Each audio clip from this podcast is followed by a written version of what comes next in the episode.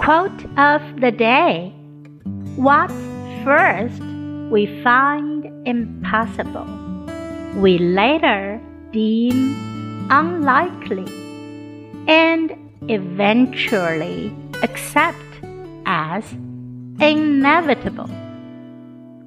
By Bill Burnett。起初我们觉得不可能的事儿，后来我们认为不太可能发生， 最终我们相信它是必然会发生的。What first we find impossible, we later deem unlikely and eventually accept as inevitable. Word of the day inevitable. Inevitable. 不可避免的，必然发生的。